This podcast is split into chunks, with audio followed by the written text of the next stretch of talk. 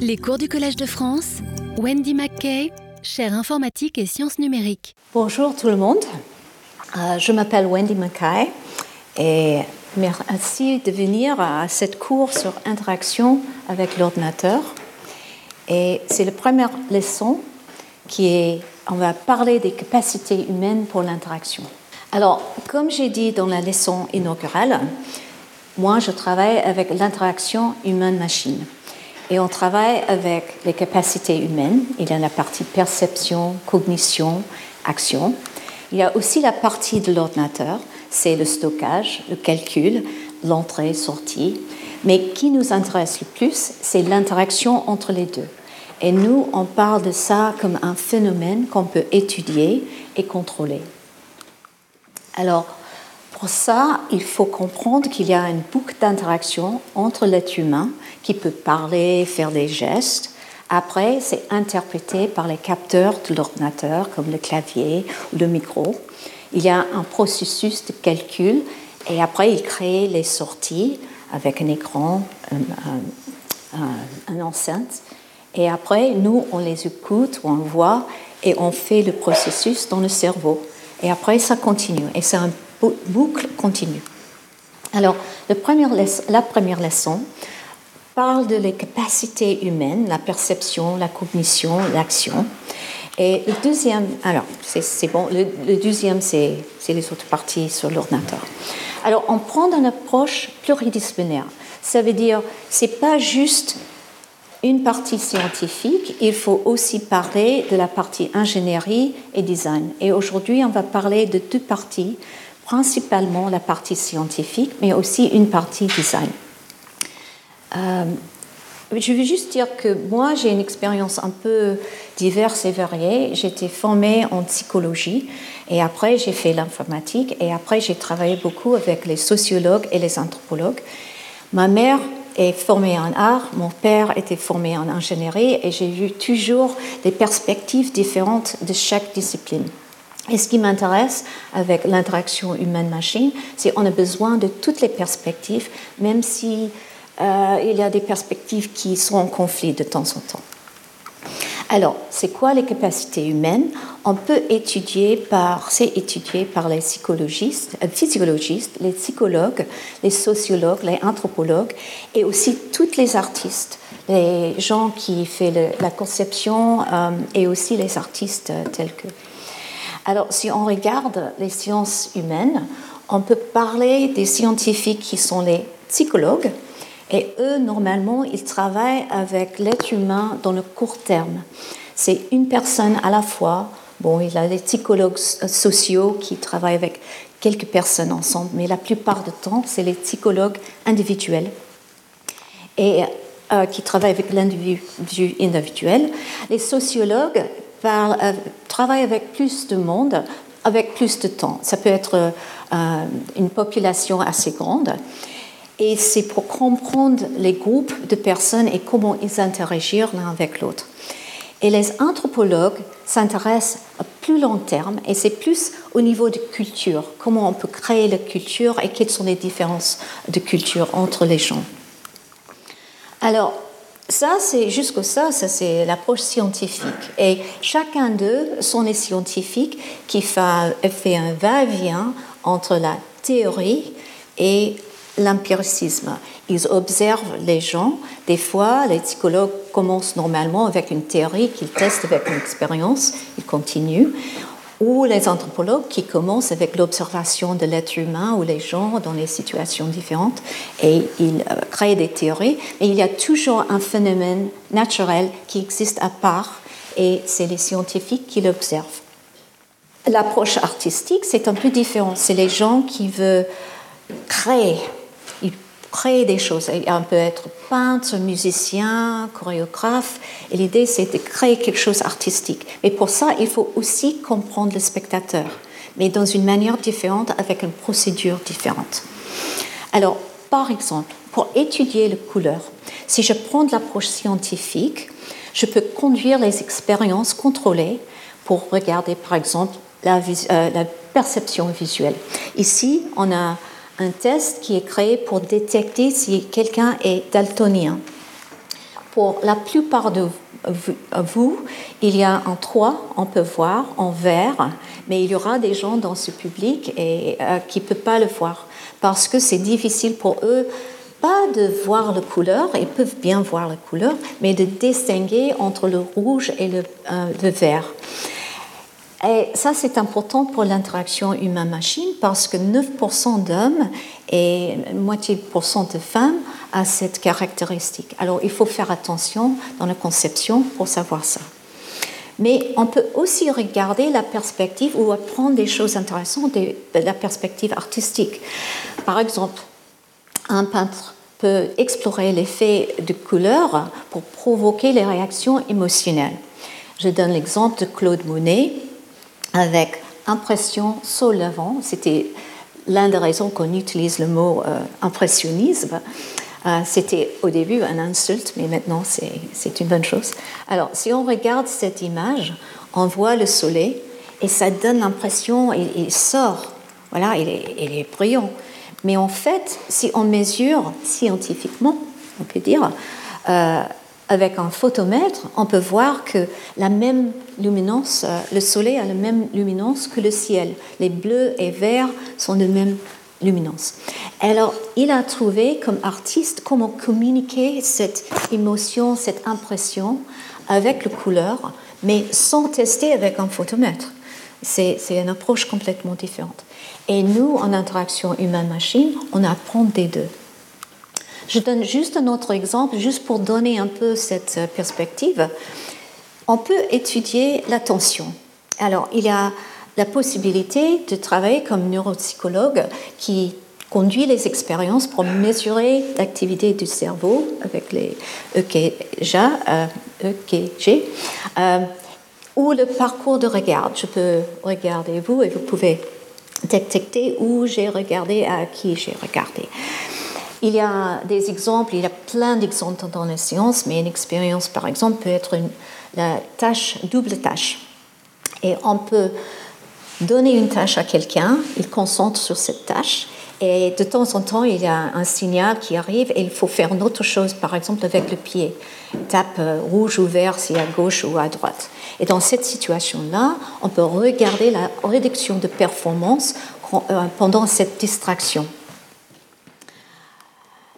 Mais il y a des autres gens qui travaillent avec l'attention, les, les artistes. Par exemple, un magicien explore comment distraire l'attention des spectateurs pour créer des effets magiques, ce qui est une bonne chose, ou peut-être, oups, pour euh, les abuser.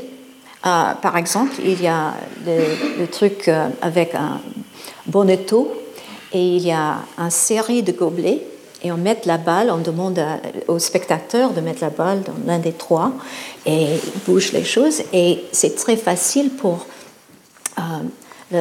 l'artiste de euh, distraire le spectateur et cacher où est la balle. Alors, avec ces compréhensions, les, styles, les approches différentes, on peut informer notre conception des systèmes interactifs. Alors, on a besoin des deux et on a des contributions différentes et des fois, les contributions sont en conflit. Je donne un exemple. Quand j'ai commencé ma carrière, c'était dans une époque très intéressante. C'était juste avant la création de Macintosh, de Steve Jobs et Apple, euh, dans les années 80. Et on a créé le premier système mondial de mettre la vidéo sur l'ordinateur.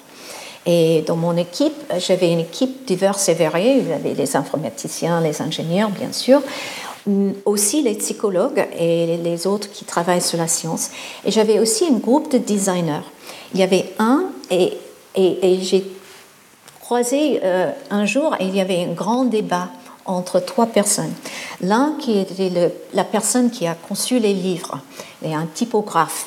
Et pour lui, il faut organiser l'information sur l'écran par euh, le sens de lecture. On commence en haut et à, euh, à gauche et on traverse comme ça. Deuxième, c'était un producteur de vidéos. Et à l'époque, à l'époque, les écrans étaient assez petits et un peu flous. Et pour ça, il faut centrer le visage de la personne au centre de l'écran. Et troisième personne était un photographe et quelqu'un qui fait les films documentaires avec une résolution beaucoup plus haute. Et pour lui, il a travaillé sur les euh, règles de tiers, il y a la diagonale, on peut bouger comme ça, mais on n'est jamais au centre.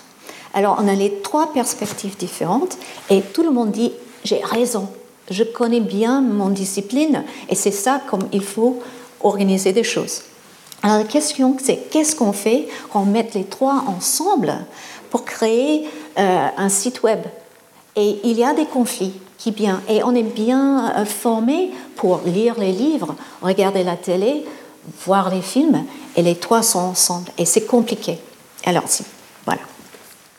Et voilà, ça c'est la partie à la fin. Ok, alors le problème, c'est la réalité complexe. Les êtres humains sont complexes. Il n'y a pas un seul moyen de présenter cette information et de comprendre comment le cerveau, le corps marche. Ça suffit pas. Il faut aussi comprendre comment communiquer avec les êtres humains et des fois faire des compromis. Ok. Maintenant, je vais parler un peu sur la partie physique euh, de l'être humain, la perception.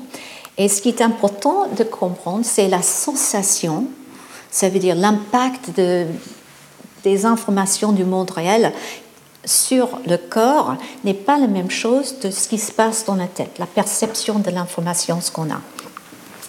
Alors, si on prend la perspective d'un physiologue, euh, physiologue, non, physiologiste, euh, on regarde par exemple les photons qui excitent la rétine derrière euh, l'œil. On regarde euh, les ondes qui peuvent vibrer, les cils euh, auditifs dans l'oreille et les réactions des récepteurs tactiles. Si je prends la partie d'un psychologue qui s'intéresse à la perception, on regarde comment on peut interpréter ces, ces réactions. Alors on voit des images, on ne voit pas les photons, on voit les images, on écoute les morceaux de musique, pas les ondes, et on touche et on peut comprendre les textures, pas euh, les récepteurs. Alors, autre chose, comme être humain, on est très sensible. Euh, si on regarde la vision dans le noir complet, on peut voir une chandelle à 50 km de distance. C'est énorme. L'audition dans le silence total, on peut entendre le, montre d'un, le TikTok d'un montre à 6 mètres. Et pour toucher, on peut sentir un cheveu sur la peau. Mais on a une grande, une large gamme de sensibilité, de noir presque complet jusqu'au plein soleil, de tic-tac de la montre jusqu'au l'avion qui décolle et de la caresse d'un coup de poing. Et c'est important de comprendre qu'on a cette vaste euh, diverses et variées. Et pour l'instant, euh, les ordinateurs sont rarement, en fait, ils n'ont pas cette variation dans un seul truc. On est soit très sensible ou à, quelque chose. Voilà. Alors, si on regarde le canal visuel, on a deux types de récepteurs. Il y a un surface 2D en on ne perçoit pas le 3D directement, c'est toujours en 2D et c'est créer la 3D, trois dimensions. Euh, les cônes sont pour percevoir la couleur et c'est dans la zone focale, au centre de la vue. Deuxième type de récepteur, c'est le bâtonnet et ça c'est pour percevoir le noir et blanc. Euh, c'est une gamme beaucoup plus large, un espace euh, de vision plus large et c'est plus rapide, on peut voir le mouvement. Si vous voulez, vous voulez tester quelque chose, faire, regarde devant vous et mettre la main comme ça jusqu'au moment que ça disparaître. Et si vous bougez les doigts, vous pouvez le voir. Vous pouvez essayer. C'est un peu difficile avec les voisins, il ne faut pas taper la personne, mais si vous êtes dans l'île, faites ça jusqu'au moment que ça disparaisse, juste à ce point, et bougez. Et vous pouvez normalement voir, même si vous ne pouvez pas voir. Alors, c'est les récepteurs différents. Et si vous voulez regarder dans le ciel pour voir euh, les étoiles, il ne faut pas regarder directement à l'étoile, regardez à côté et vous allez voir mieux parce que c'est noir et blanc et c'est euh, voilà. Et ça, c'est important pour nous comme êtres humains parce que le danger arrive dans le périphérique et ça bouge. Alors, il faut courir. Alors, euh, on est moins sensible. Voilà, j'ai dit ça. Alors, pour la vision binoculaire, on a deux yeux et on utilise plus autres indications pour détecter la 3D. Il y a quelque chose qui est intéressant euh, qu'ils ont fait au début de la dernière siècle, c'est les lois de Gestalt. Gestalt, c'est un mot allemand et c'est pour la psychologie, pour voir enfant.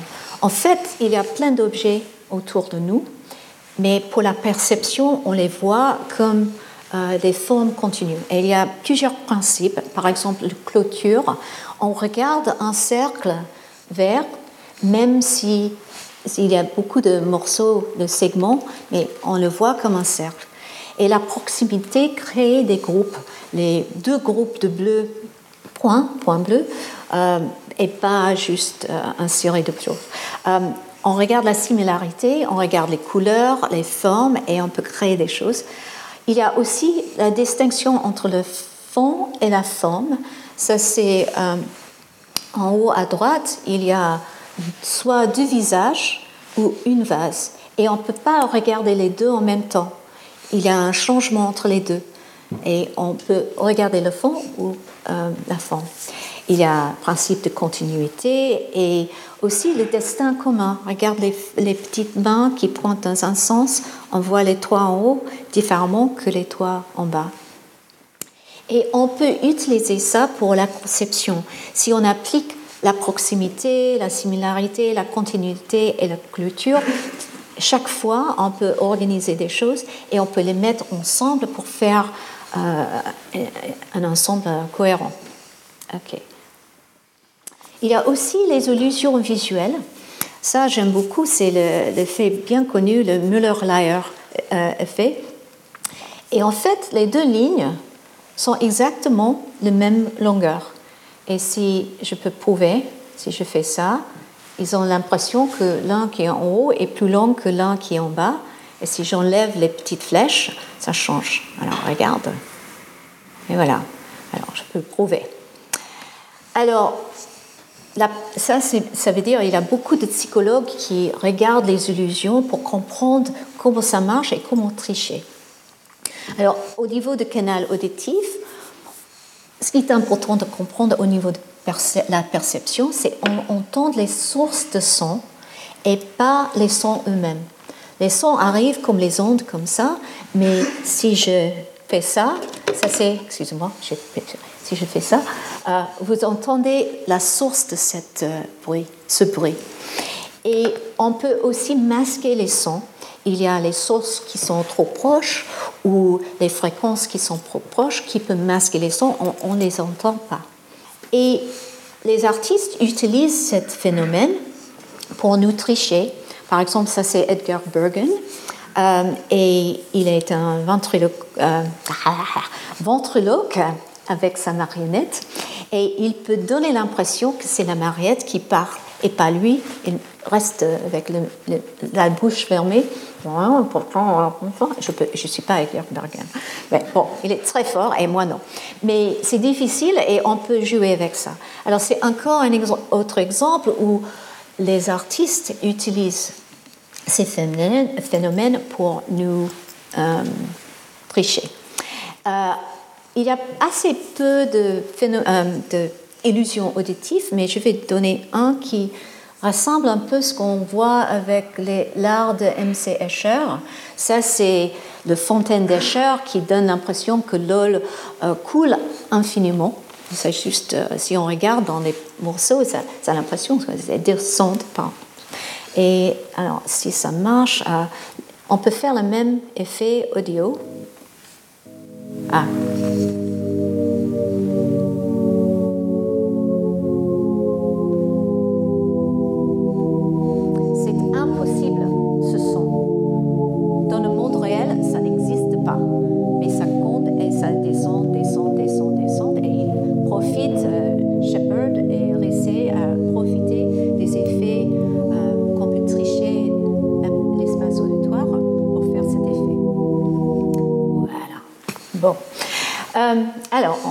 La chaîne haptique qui est aussi très important.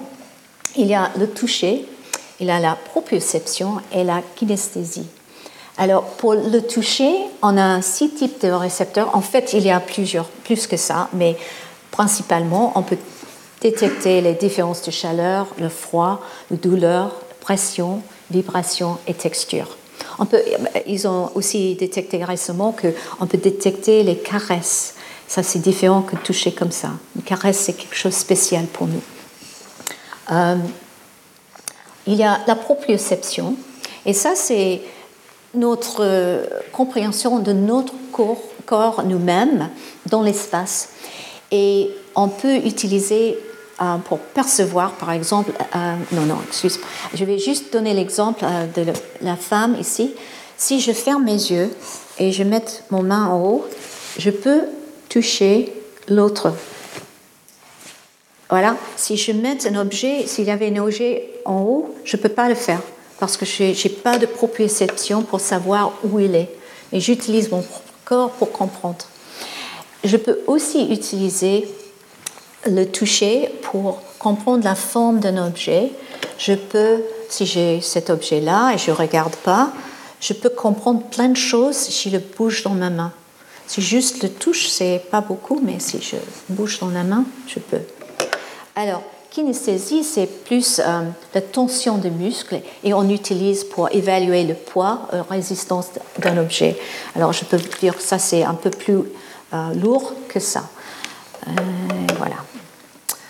Et on a aussi un sens de partie kinesthétique, il y a le sens d'équilibre, ça c'est l'orientation dans l'espace.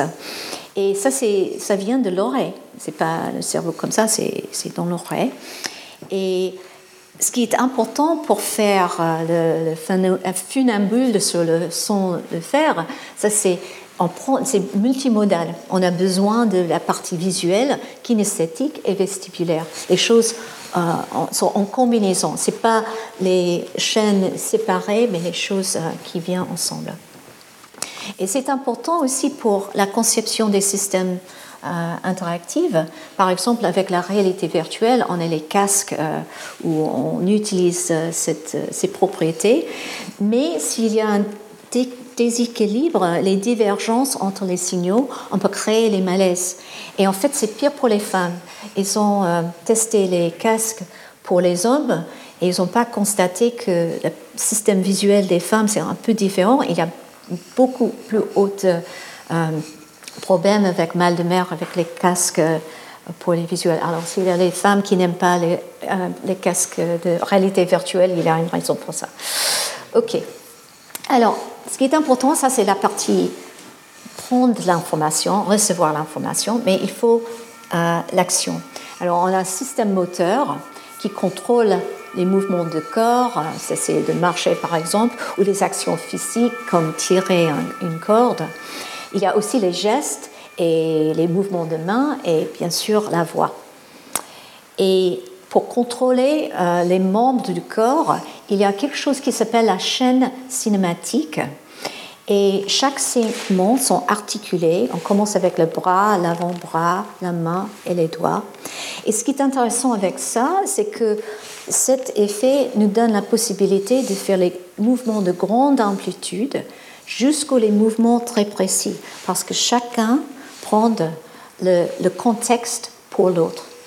Et Yves Guillard, comme j'ai dit dans la leçon inaugurale, a parlé de. Il a regardé les actions bimanuelles. Et pour lui, il y a la main non dominante, pour moi c'est la main gauche, et la main dominante, la main droite. Et en fait, ce qui se passe, c'est la main non dominante définit le contexte. Ici, je positionne le champignon pour le couper. Et ça, c'est un mouvement précis avec la main droite. Et l'autre fait le truc. Et le fait qu'on a une chaîne cinématique avec euh, le bras, c'est que le membre non dominant devient au-dessus du membre dominant. Ça marche dans la même manière. Il y a aussi des choses pour la prédiction. On peut anticipe la façon dont on va imaginer interagir avec un objet. Regarde les deux verres.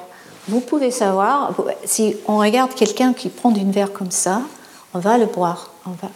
Mais si je prends comme ça, je veux dire, je vais le tourner et le mettre dans le placard. Et les indices sont intéressants pour l'interaction humain-machine parce qu'il y a des petites choses qu'on fait qui prévient ce qu'on va faire après. Et si on peut détecter ça, on peut aider les gens à faire ce qu'ils voulaient faire dans l'avenir. Euh, Claude Cadoz a parlé de trois fonctions en général du canal gestuel. Il y a la partie épistémique, c'est comment on peut utiliser le toucher pour accueillir l'information. Il y a la partie ergotique, ça c'est quand on est en train de le poter qui, touche euh, l'argile, pour transférer l'énergie, pour interagir avec. Il a la partie sémiotique, ça c'est pour transmettre la communication comme le conducteur d'orchestre qui communique avec les gens et nous euh, on fait comme ça. Ok. Il y a quelqu'un très important dans notre domaine qui est Paul Fitz qui a fait la loi de Fitz. Ce qu'il a fait, il a fait une tâche euh, très simple. Il a regardé le pointage il a observé une relation entre la taille du cible et la distance du cible. Et il a calculé que le temps de mouvement peut être bien euh, prédit par la distance entre ma main et la cible et la taille de la cible. Il y a deux constants A et B qui, qui sont déterminés empiriquement. Ce qui est plus intéressant pour moi, c'est la partie invariante ici. Ça veut dire le pointage d'une cible deux fois plus grande à une distance plus longue va prendre le même temps. Alors il y a des invariances, ça c'est un peu bizarre, mais, mais en fait, c'est vrai. Et il y a ce genre de choses euh, où on peut prédire le pointage et on peut comprendre comment ça marche. Euh, aussi important, c'est le couplage entre l'action et la perception. Ils sont bien couplés. Si je veux interagir avec un objet, il faut percevoir pour agir. Alors, la geste est guidée par la vue. Euh, ici, il va attendre le verre. Mais il faut agir pour percevoir. Il faut toucher l'objet pour comprendre qu'est-ce que c'est. Il y a une expérience très bien euh, connue par Heldenheim, c'est le carrousel des chatons, les pauvres. Alors, les petits chats étaient euh, levés dans le noir total. Et après, il les a mis dans cette carrousel. Il y avait un chaton qui bouge, qui pousse le carrousel, et l'autre qui doit euh, finir. Il ne peut pas bouger, il est dans un petit euh, euh, basket. Et ce qui est intéressant, c'est à la fin, ils avaient exactement, exactement la même expérience visuelle, exactement la même expérience jusqu'à ce, ce moment, mais le chat qui peut bouger lui-même peut voir normalement. Et le chat qui ne peut pas bouger était aveugle, vraiment aveugle. Alors, heureusement pour les petits chatons, ils ont mis le chat dans un environnement où il peut apprendre normalement et il a récupéré la vision. Mais ça a montré vraiment le lien entre l'action nécessaire pour comprendre et percevoir le, monde. Ce n'est pas quelque chose inné, c'est quelque chose qu'il faut apprendre. Alors ça nous donne la théorie euh, écologique de la perception de James Gibson. Alors, ce qu'il a dit, c'est que la perception est directe. Il y a beaucoup d'informations autour de nous et on prend cette information directement. Mais par exemple, pour la perception visuelle, il y a le petit oiseau il a, qui vole et il a toutes les infos autour de lui. Et il y a la perception du flux optique autour de lui. Mais ce qu'il fait, c'est qu'il extrait les invariantes et c'est ça qui nous donne la possibilité de comprendre ce qui est autour de nous. Comme on a vu avec la loi de Fitts, il y a aussi les autres invariants euh, qu'on peut percevoir. Par exemple, si je lance un, un objet à un chien, le chien ne fait pas des tonnes de calculs dans sa tête. En fait, ce qu'il va faire, c'est de garder l'angle constant avec la direction de déplacement de l'objet. Et s'il reste dans cet angle constant, ça c'est invariant l'angle, il peut attraper l'objet sans problème. Alors on est tous en train de toujours trouver ces invariantes dans le monde autour de nous pour comprendre ce qui se passe. Et il a aussi introduit le mot affordance, qui est souvent assez mal compris, mais bon, c'est la capacité d'action des objets de l'environnement pour le sujet. Si moi, je suis de taille correcte et j'ai assez de force, je peux pousser cette cylindre, je peux monter dessous, je peux me mettre euh, en dessous, et tout ça est lié avec la relation entre l'objet lui-même et moi et mon corps. Alors, les affordances sont créées par la relation entre le sujet et l'objet. Il y a aussi sa femme, Eleanor Gibson. Elle est un psychologue euh, qui travaille avec euh, les enfants et elle a montré comment on peut apprendre les affordances. Parce que les affordances, si on parle de Gibson, ils existent. Et pas, mais ce n'est pas toujours nous qui peut les percevoir. Et ça prend du temps pour percevoir les capacités d'action euh, données par les affordances. Elle a, euh, fait euh, la falaise visuelle. Et en fait, pour un enfant de 6 mois, il peut regarder cet espace, il y a une verre transparente. Pour l'enfant, il peut voir la falaise. Et il ne veut pas bouger. Même si les affordances réelles sont, et c'est absolument possible pour lui d'aller chez sa mère, mais il ne veut pas, il s'arrête parce qu'il commence à percevoir qu'il y a une falaise. Il ne faut pas tomber. Et c'est ça qu'elle a montré qu'on peut développer ces, méthodes pour percevoir ces affordances.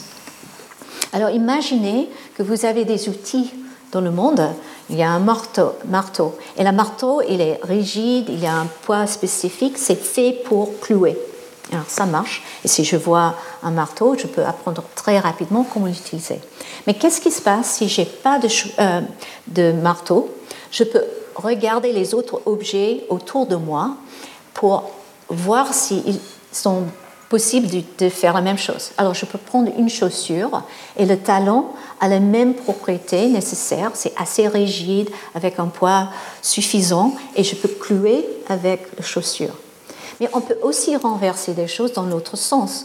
Je peux regarder le marteau et dire pas pour clouer, mais pour mesurer quelque chose. Je peux l'utiliser comme un règle si la taille est correcte. Et l'idée, c'est nous, on est très facile. Ça, c'est l'une des choses euh, qui nous distingue des autres animaux.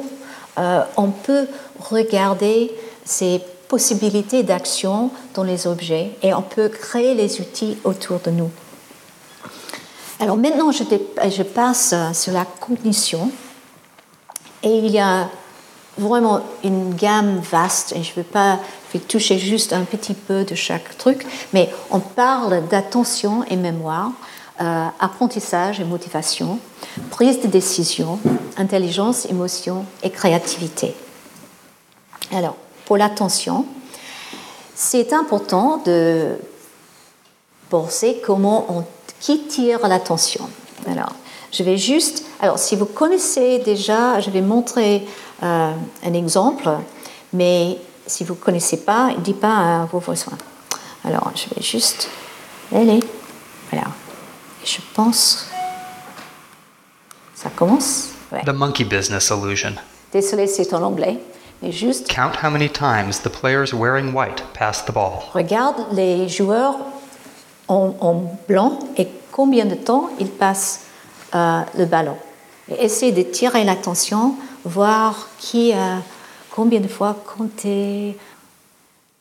Et la question, c'est combien est-ce que quelqu'un... The correct answer is 16 passes.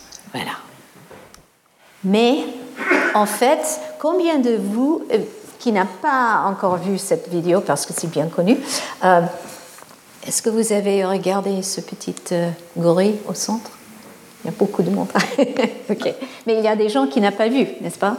Parce que l'idée, c'est si on est en train, si l'attention est tirée à combien compter, on ne voit pas les autres choses. Et ça, c'est l'attention est sélective. Les notifications peuvent être passer imperçues. Il y a aussi, on utilise ça, ce qu'on appelle l'effet de cocktail party. C'est on peut concentrer sur l'information souhaitée et filtrer les informations superflues. Et c'est très important qu'on peut faire ça. Alors, par exemple, avec beaucoup de bruit d'une fête, euh, je peux prêter attention à une conversation, mais si quelqu'un à part dit mon nom, je vais tirer mon attention et je vais parler avec lui. Et c'est juste, on est, il y a toujours les filtres qui cherchent les informations qui sont importantes. Il y a, avec les téléphones, les smartphones, on a l'impression qu'on peut faire ce qu'on appelle le multitasking, être multitâche. Et en fait, non, on ne peut pas le faire. On passe rapidement entre les tâches. On n'est jamais fait la même chose en même temps. Et ce qui est intéressant, il y a les études qui ont regardé comment les gens euh, qui sont très fiers de leur capacité de faire plein de choses en même temps, ils ont comparé des gens avec les autres qui essaient de faire une tâche à la fois. Et ils ont fait des études où ils ont introduit les distractions. Ils ont trouvé le fait que, en fait, les gens qui sont les fiers d'être multitâches sont plus facilement distraits par l'information que les gens qui peuvent concentrer à une chose. Alors pour vous qui aimez pas les téléphones qui utilisent ça, vous êtes moins distraits que vos collègues. Et ça, c'est dangereux pour traverser la rue d'utiliser. OK.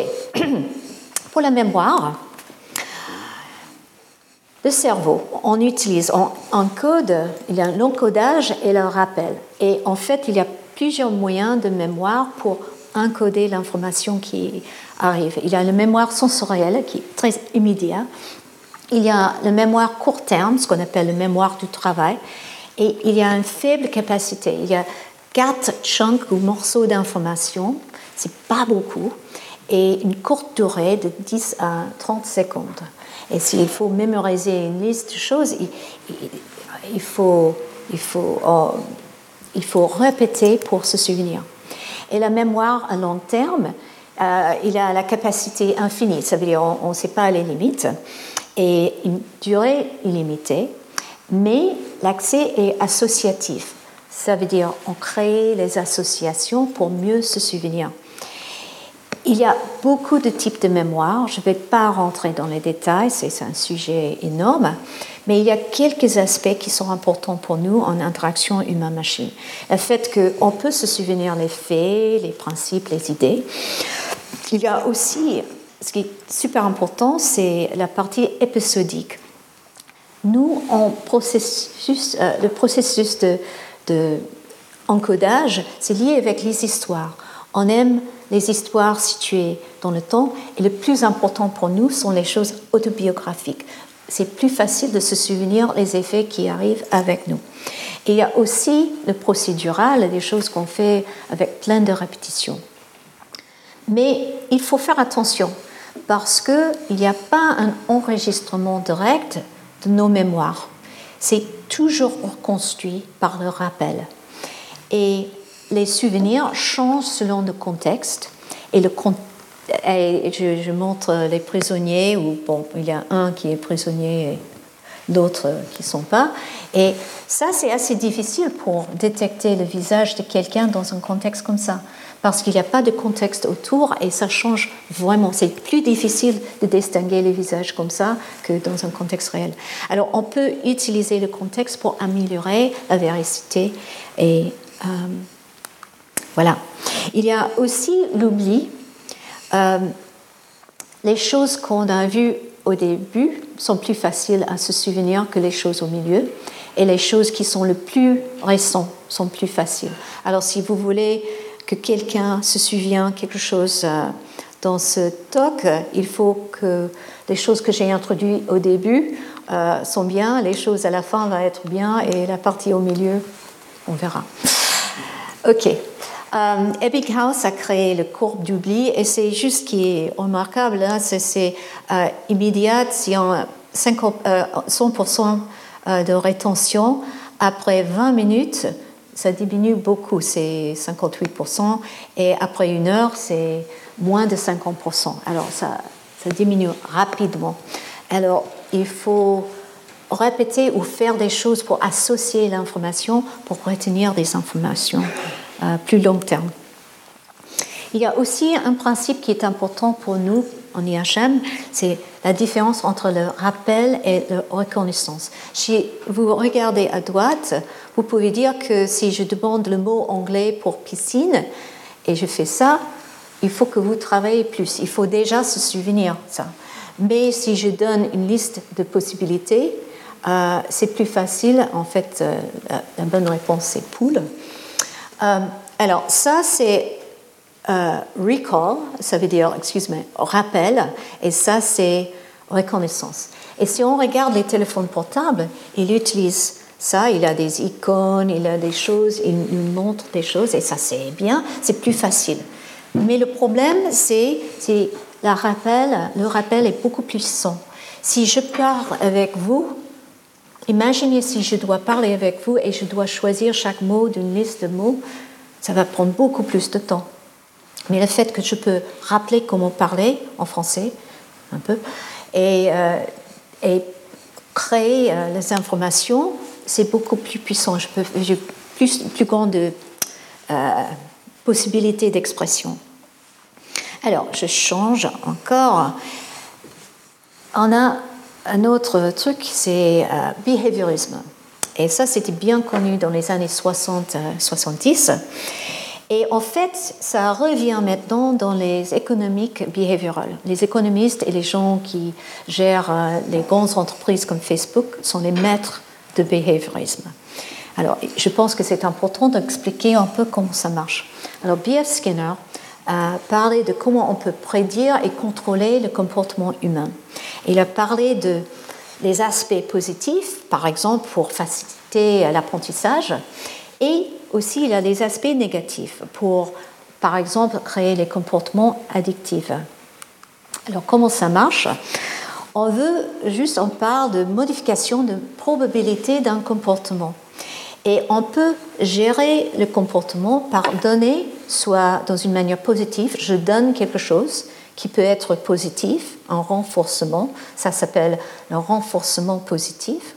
Je peux aussi donner une punition, ça veut dire donner euh, quelque chose, un claque euh, de fouette, ça c'est aussi positive punishment, punir positif.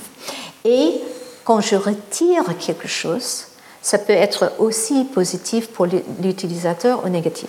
Alors, de retirer quelque chose qui est embêtant, ça veut dire éteindre l'alarme, ça c'est négatif, négatif, renforcement négatif, parce que je tire quelque chose, mais le résultat est positif. Ça veut dire je, je renforce la probabilité de l'action.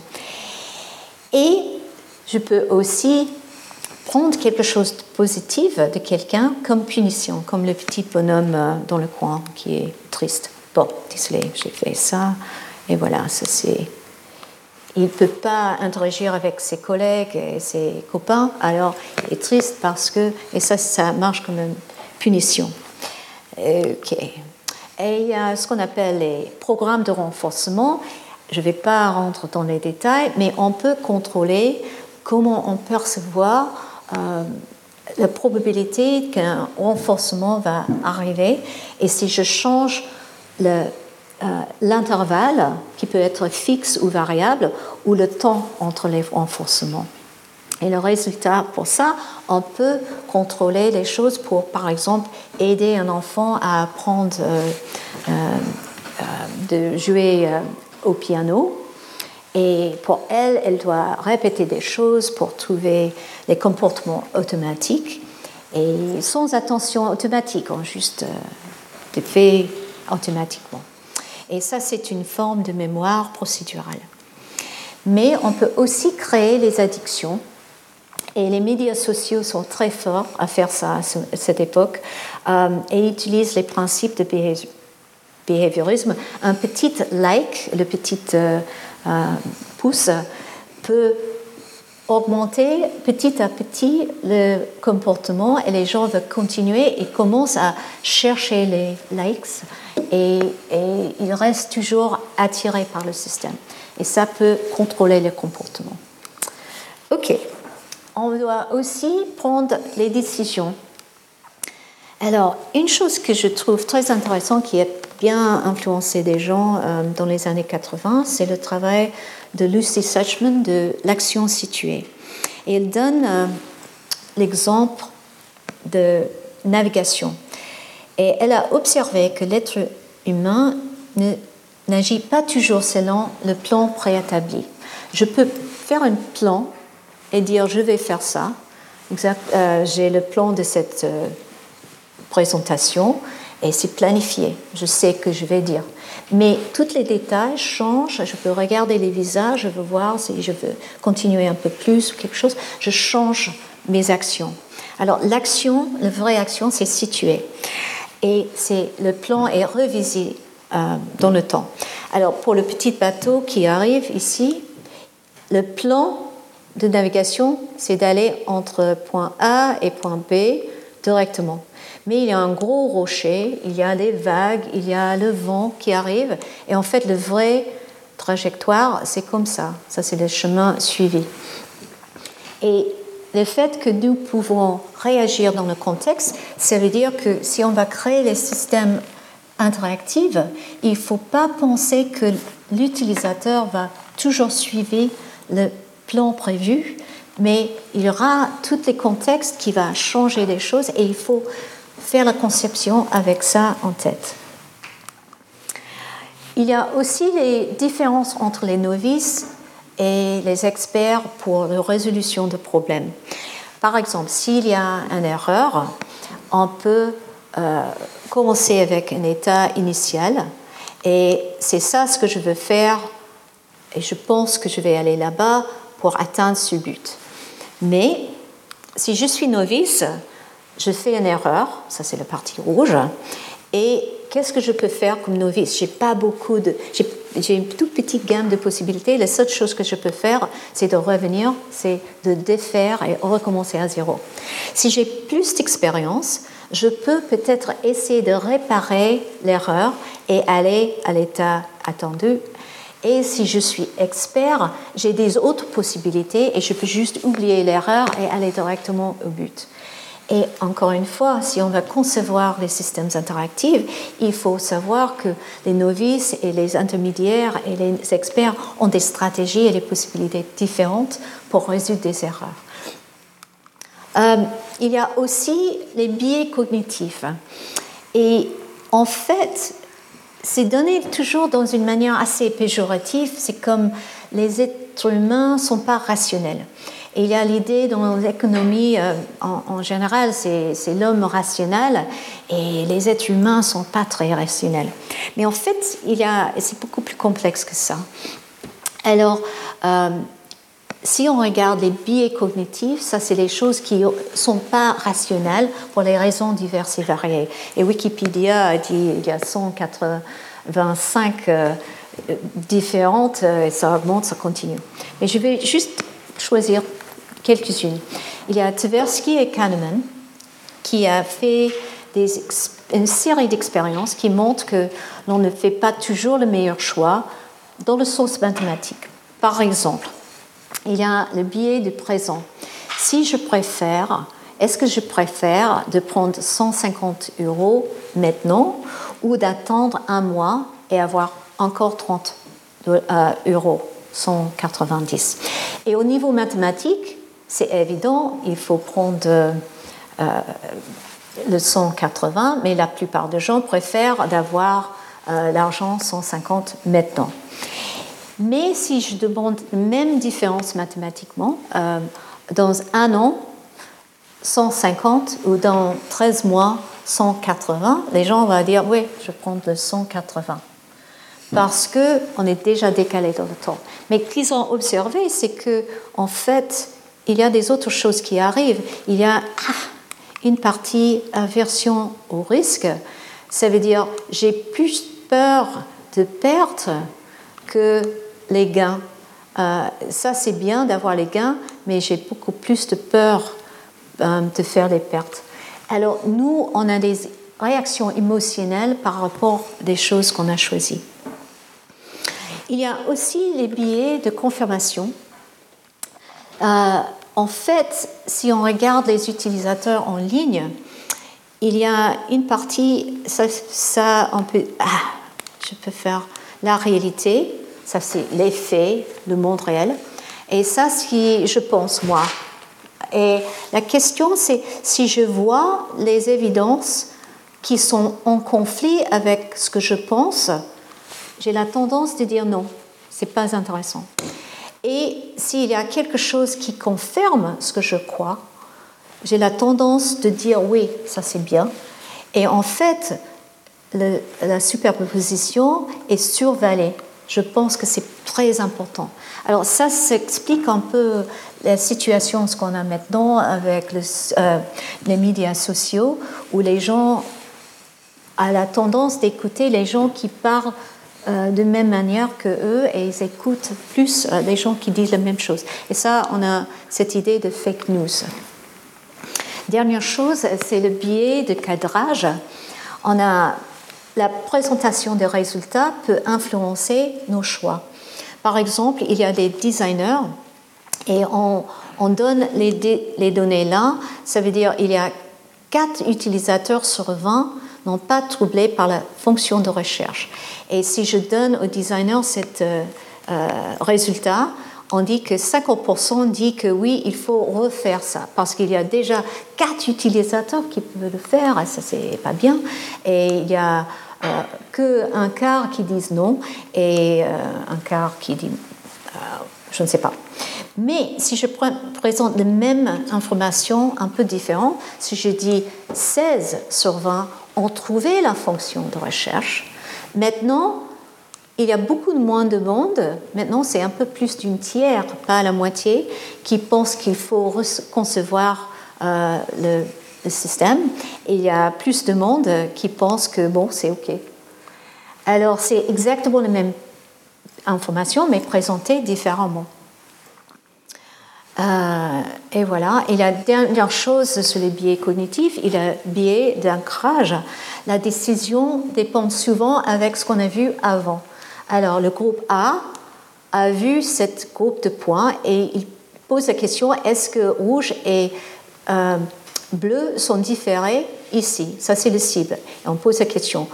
Alors, ici, ils sont bien séparés et le groupe B, ils sont bien ensemble.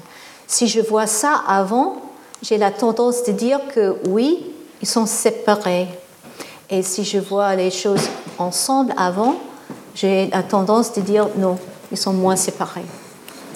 Alors, on peut faire des biais explicitement, et ça c'est aussi utilisé pour euh, changer les comportements des gens, pour acheter plus de choses, pour euh, les tricher, pour faire plein de choses, et aussi pour les aider. Alors, dernière catégorie, c'est l'intelligence, émotion et créativité. Et je vais essayer de aller. Bon, il faut comprendre que l'intelligence n'est pas une chose. Il y a plusieurs types d'intelligence. Par exemple, Howard Gardner, euh, il a présenté au début sept, maintenant il y a plus, mais il y a par exemple une différence entre quelqu'un qui peut faire le logique et mathématique, là, c'est pas le même style que quelqu'un qui peut danser.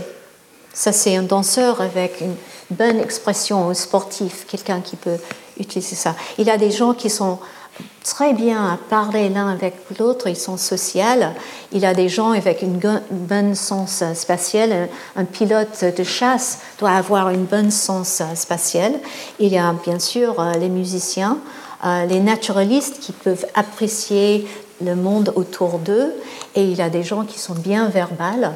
Et euh, alors, il a des gens qui sont interpersonnels inter, euh, entre, c'est dedans, inter, entre les deux personnes. Alors, ce qu'il a observé, c'est que si on pense que tous les utilisateurs sont les mêmes, non, il y a des choses, des expertises diverses et variées, pleines différentes. Il faut réfléchir à ça quand on crée les systèmes interactifs. Il y a aussi l'émotion. C'est beaucoup plus complexe que cette émotion universelle, mais en général, on peut dire qu'il y a des catégories d'émotions. Euh, il y a joie, surprise, mépris, euh, colère, tristesse, dégoût et peur. Si on est dans l'un des états et on regarde l'information qui arrive, ça peut changer quelque chose. Si je suis triste et je regarde des infos, ça peut diminuer ma performance sur une tâche. Alors il faut comprendre aussi que les êtres humains ont des émotions et les émotions affectent notre interaction avec les systèmes. Euh, et dernière chose, qu'il y a différents types de créativité. Et encore une fois, ça c'est très très simple et c'est beaucoup plus complexe que ça.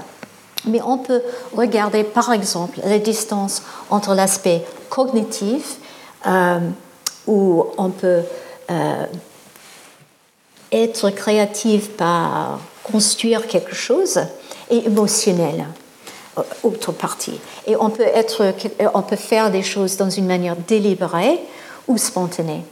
Et Léonard da Vinci, c'était quelqu'un qui a travaillé beaucoup, il a vraiment fait l'anatomie, il a regardé les choses dans une manière très systématique et cognitive. Il a bien réfléchi comment construire, par exemple, euh, euh, l'homme avec euh, les mains comme ça. et il y a aussi Claude Monet, que j'ai montré avant, ça, c'est quelqu'un, un peintre très délibéré. Il a fait une série de, euh, euh, du paille de haystack. oui, oui, du paille. Euh, dans, les, dans les temps différents, il était très systématique pour comprendre et faire des choses, mais pour créer un effet émotionnel. Dans l'autre côté, on a l'action spontanée. Alors, il faut euh, James Watson, c'est avec Watson et Crick pour la découverte de l'hélix double de ADN. Euh, et là, euh, il a dit que ça est arrivé dans une rêve. Alors, il faut dire, il a bien préparé les choses pour comprendre. Si moi j'ai une rêve de ça, ça ne va pas marcher. Mais pour lui, ça a marché parce que c'était bien préparé et c'était cet aspect cognitif mais spontané. Et on a aussi des artistes comme Jackson Pollock qui, fait des choses avec le mouvement et tout est émotionnel et tout est spontané. Alors on peut être créatif dans les formes différentes et ça veut dire si on va créer des systèmes interactifs, il faut donner des possibilités diverses et variées pour cette créativité.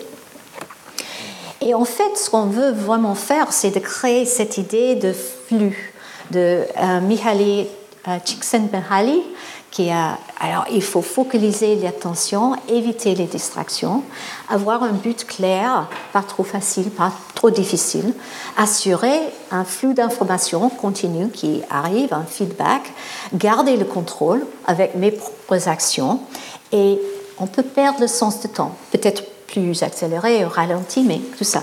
Alors si je suis dans un système interactif qui me donne cette sens de flux, j'ai réussi comme concepteur.